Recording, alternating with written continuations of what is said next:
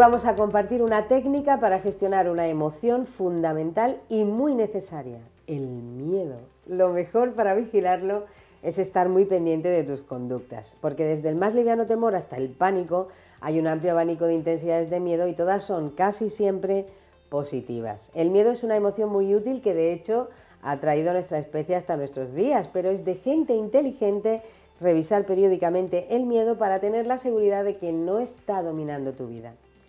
Como buena emoción básica que es, el miedo te da un mensaje inicial muy claro, al que después, desde tu pensamiento, le das un amplio espectro de matices en función de tu forma de ser, tus experiencias, del contexto en el que lo sientes y de muchos otros factores que nadie mejor que tú puede entender.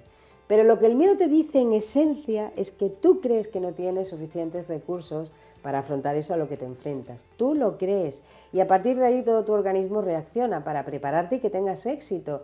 Se dispara tu respuesta fisiológica, se acelera tu corazón, aumenta tu presión sanguínea para enviar rápido la sangre a los músculos que se contraen por si tienes que atacar o salir corriendo. Se acelera tu respiración, aumenta tu percepción visual para que nada te pille por sorpresa.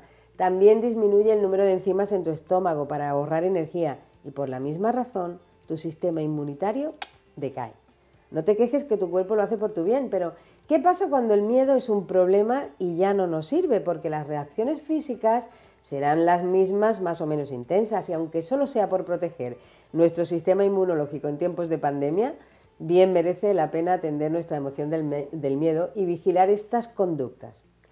Querer hacerlo todo perfecto. Esto es una conducta de doble filo. El perfeccionismo te mete en procesos valorativos en los que corres el riesgo de no llegar nunca a lo que esperas de ti o de las situaciones. Y eso ya es bastante incompatible con disfrutar de las cosas. Y también puede estar escondiendo miedos como el miedo al fracaso o al rechazo. Procrastinar una y otra vez. También esto puede estar escondiendo la sensación de incapacidad eso de postergar reiteradamente las cosas, ya sean obligaciones profesionales o planes personales, podría estar indicando que no quieres llegar o que te da miedo llegar a ese momento de la acción.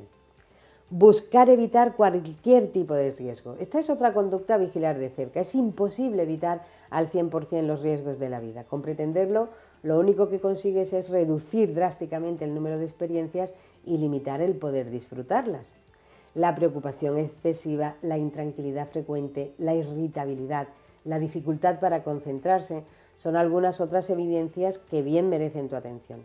Porque supongo que estamos de acuerdo en que no hay que vivir a lo loco o de forma temeraria, pero sí hay que vivir y asumir que es imposible controlarlo absolutamente todo, que por cierto es otra conducta, la de querer controlarlo todo, que podría estar avisándote de que el miedo está gobernando tu vida más allá de lo que tú desearías. No bajes la guardia y gestiona el miedo como lo que eres, gente inteligente.